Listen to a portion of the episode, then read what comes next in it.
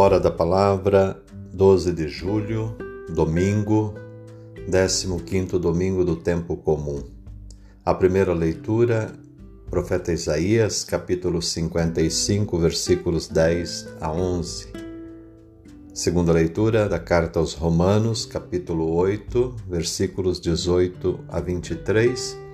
E o Evangelho de Mateus, capítulo 13, versículos 1 a 23 saúde e paz.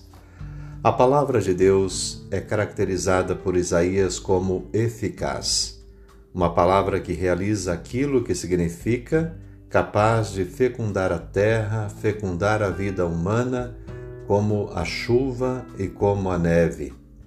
Uma palavra penetrante que fortalece a cultura da vida e a torna fecundada com a qualidade da vida divina, que é plena e eterna.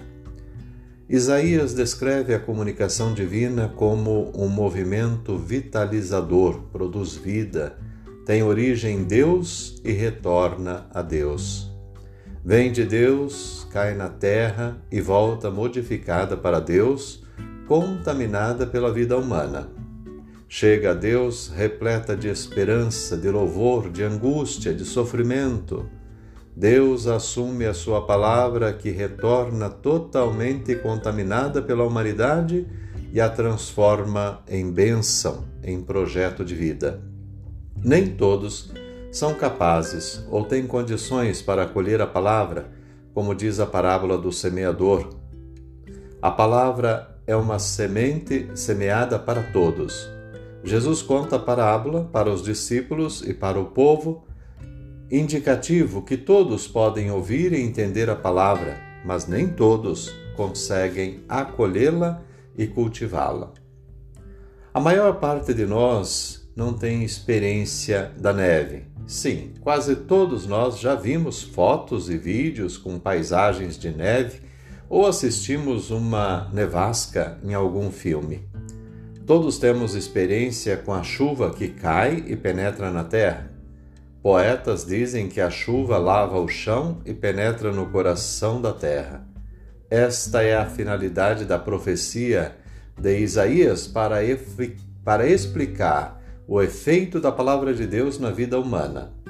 No Evangelho, Jesus diz que nem todos os terrenos são penetráveis. Alguns são pedregosos, impermeáveis ao projeto proposto na palavra. É uma palavra que cai na terra como chuva e volta para Deus contaminada pela vida humana, contaminada com as nossas angústias, com os nossos sofrimentos, com nossas alegrias, com nossas esperanças. Acolhemos a palavra e a devolvemos em forma de orações contaminadas com nossas vidas.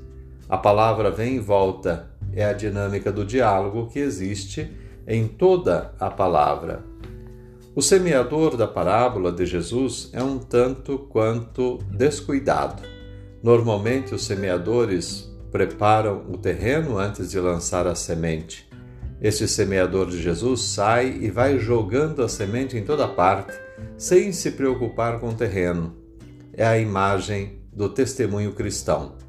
Um testemunho que interroga a vida de alguns, provoca admiração em outros, desinteresse ou indiferença em muitos. Mesmo assim, não deixa de semear, não deixa de viver o Evangelho porque alguns o criticam. A semente sempre é portadora de vida, por isso não se discute a qualidade da semente. A questão está no terreno, como bem sabemos. Hoje, em nossos dias, a parábola volta a interrogar nosso coração, nossa qualidade de vida e principalmente o modo como entramos em contato com a palavra de Deus, particular, particularmente no, com o Evangelho. Na segunda parte do Evangelho, Jesus explica a parábola. Se na narrativa da parábola o foco está na atitude do semeador e o terreno, na segunda parte o foco vai para o ouvido é o órgão humano do acolhimento da palavra, ouvir, escutar a palavra. Na linguagem bíblica, ouvir e obedecer têm o mesmo significado. Ouvir provoca uma atitude de obediência ou de desobediência. São os dois polos da escuta.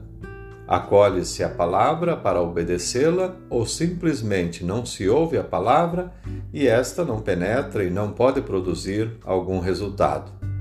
Colocando o foco no ouvido, Jesus coloca um questionamento oculto. Como ouvimos a palavra?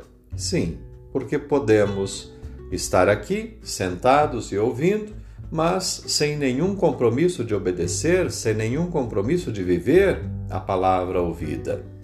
Diante de tal questionamento, coloquemo-nos diante da palavra de Deus para perceber a sua dinâmica em nossas vidas.